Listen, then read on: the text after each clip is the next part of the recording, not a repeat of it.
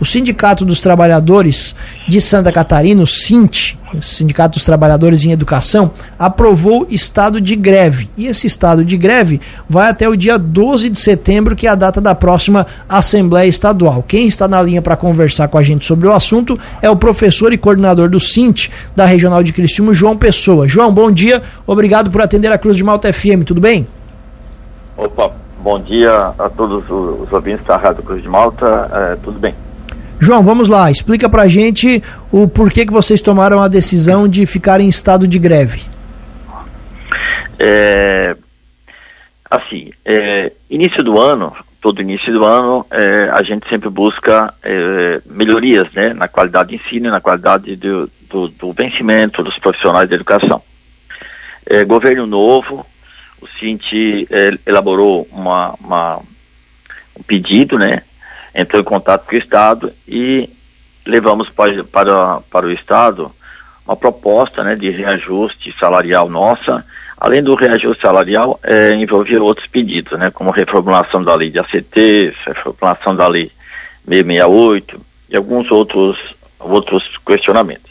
O Estado propôs uma mesa de negociação que se iniciou é, meados de março, com previsão de término dia 13 de junho.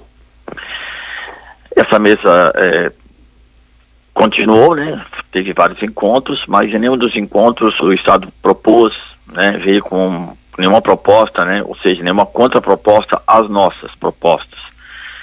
Encerrou-se dia 13. 15 de junho nós teríamos uma assembleia, aí foi adiada. Né? E essa assembleia foi adiada para o dia 17 agora. Tivemos uma grande assembleia com mais de 5 mil pessoas presentes e de decidimos em, em, unanimidade pelo estado de greve, porque o governo não nos propôs nada. Em nenhum momento ele acenou com, nenhum, com nenhuma é, nenhum aceno assim, de, do que né, daria para nós em termos de reajuste salarial, compactação de tabela. Nesse período, João, que vocês tiveram esse período de negociações, foram quantas reuniões? Foram mais de quatro reuniões, tá? E em todas as reuniões é, o governo é, simplesmente dizia que não tinha nenhuma contraproposta para nós. Até sexta-feira passada, antes da nossa assembleia, o governo nos chamou novamente, né, na sede. Não estava presente o secretário, nem a, nem a secretária de junta, estavam os técnicos da sede presentes. Eles foram bem claros disseram que o governo não tinha nenhuma proposta a nos fazer em cima dos nossos pedidos. Certo. E nenhuma proposta, nenhuma contraproposta. Exatamente o que que vocês ficam mais frustrados, João? O que que vocês têm mais assim é, que vocês é, entendem que é inegociável, que vocês precisam que seja é, é cumprido para que esse estado de greve não avance para a greve? É, alguns pontos essenciais que a gente é, briga, né, negocia isso aí faz tempo e os governos estão intangentes. É primeiro o piso aplicado na carreira, na nossa carreira salarial, porque hoje não é aplicado, é aplicado só na base. Por isso, uma professora que se aposenta hoje ganha igual ou menos do que um professor que entra hoje no Estado. O achatamento da, da, da tabela.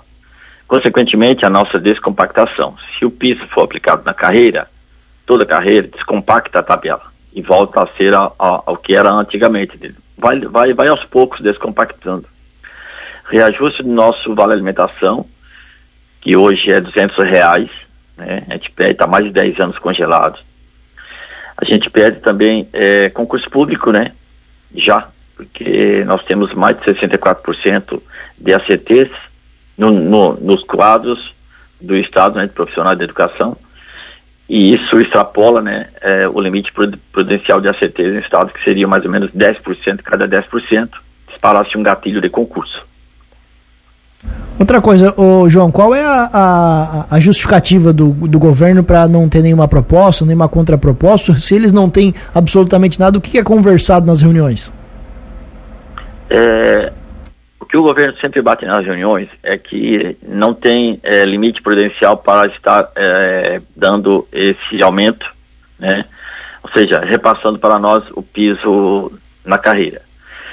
Esse piso, ele já foi discutido lá em 2008, né, pelo Supremo, quando ficou parado, né, o Supremo mandou ficar parado, sem repassar o reajuste até dos, abril de 2011, quando nós ganhamos, né, a ADIM, onde o governador de Santa Catarina, São Paulo, Goiás, Paraná e outros entraram com esse, com esse pedido para inconstitucionalidade.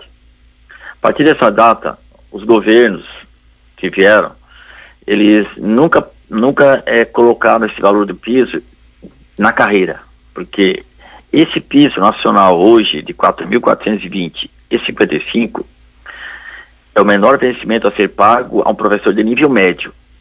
É para quem tem somente o magistério. Não é para um professor que tenha licenciatura, licenciatura plena, pós-graduação, mestrado, doutorado. Esses, esses reajustes aplicados em todos os níveis, aí fariam com que esses salários fossem eh, diferenciados, né? E esse piso de hoje é para nível de magistério. Então, a nossa, a nossa, a nossa é, tristeza, né? Nossa revolta é essa. O governo não nos reconhece, a nossa tabela é achatada. Eu me aposentei faz dois anos, eu, meu exemplo, né? E um professor que, que entra hoje no Estado, ele ganha mais que eu, que estou aposentado com mais de 30 anos de carreira. Então, assim, é um achatamento que nos prejudica, desestimula, né?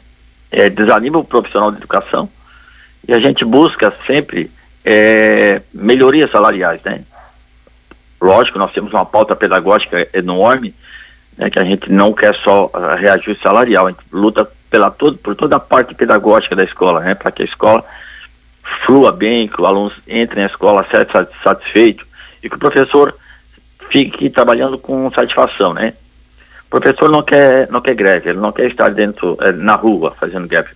O maior, maior prazer do professor é estar na sala de aula, trabalhando tranquilamente.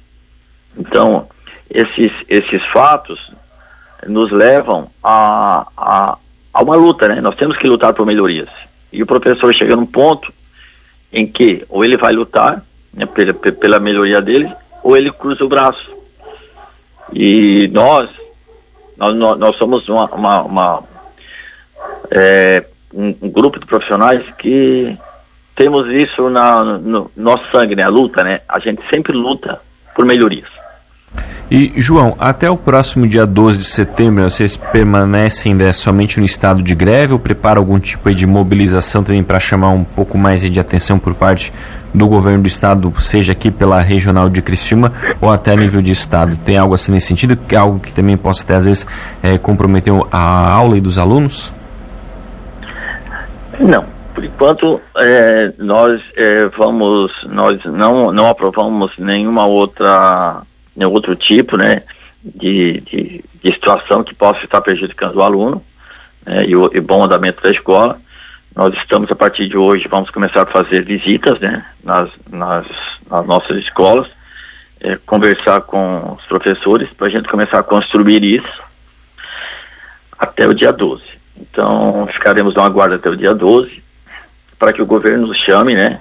Chame a nossa executiva estadual para que ele que para que a gente comece a fazer uma negociação, né, para que haja uma contraproposta do Estado, para que a gente possa poder discutir nesse dia 12 e, e evitar essa essa greve, né? É, os professores estão é, enraivecidos, né, com toda a situação. É, fomos enrolados nas mesas negociações, não teve contraproposta alguma. E a gente busca uma melhoria sim, tá?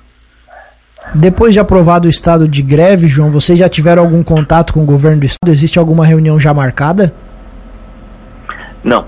Até o momento, é, que eu saiba, né, a nossa executiva não nos passou essa informação ainda, não tem nenhum contato ainda é, agendado né, ou marcado pelo governo do estado. De repente, hoje, durante o dia, pode ser que isso venha a acontecer.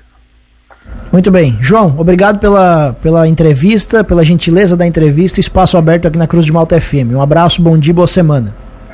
Opa, obrigado também a todos. Boa semana.